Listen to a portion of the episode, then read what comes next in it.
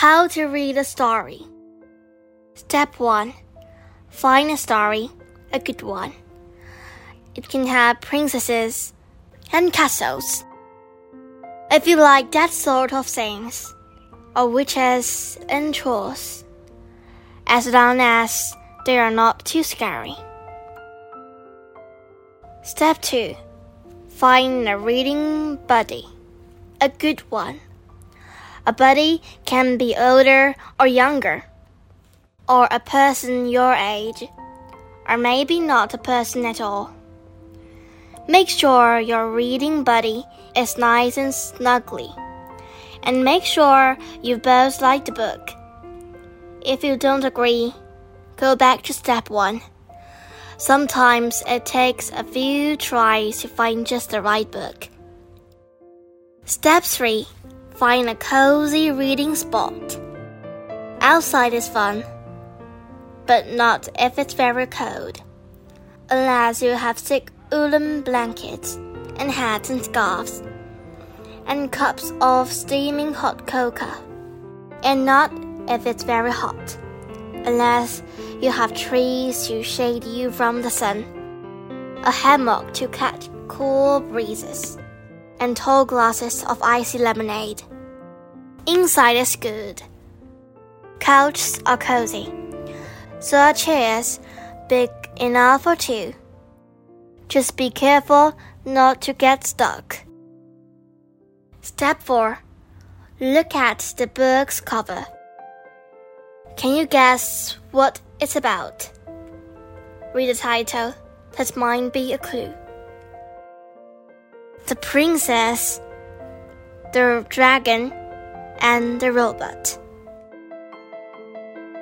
Step 5 Open the book. This is the exciting part. Read the story in a loud, clear voice, not too slow and not too fast.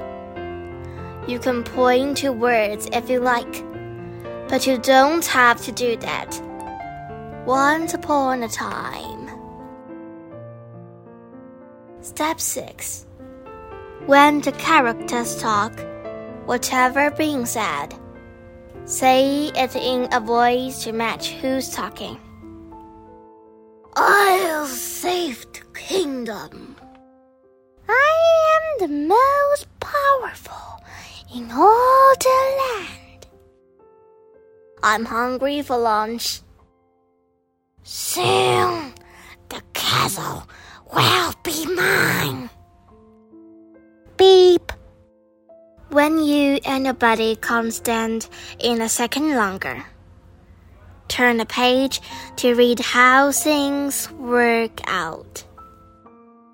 Step 7. No matter what you read, hold a book so your buddy can see the pictures. Buddies get impatient when they can't see well. Step 8. If there are words you don't know, try sounding them out looking at the pictures to see what makes sense. They were afraid the dragon would burn down the castle. Cas oh, the castle. If you need a break, you can pause for a minute and talk to your reading buddy to predict what might happen next. Will the castle catch on fire? Will the princess tame the dragon? Will the robot marry the princess? Will the horse make friends with dragon? Will the dragon eat them all for lunch? Step 9.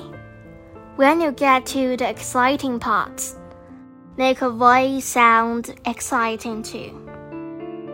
Who dares disturb me in my cave?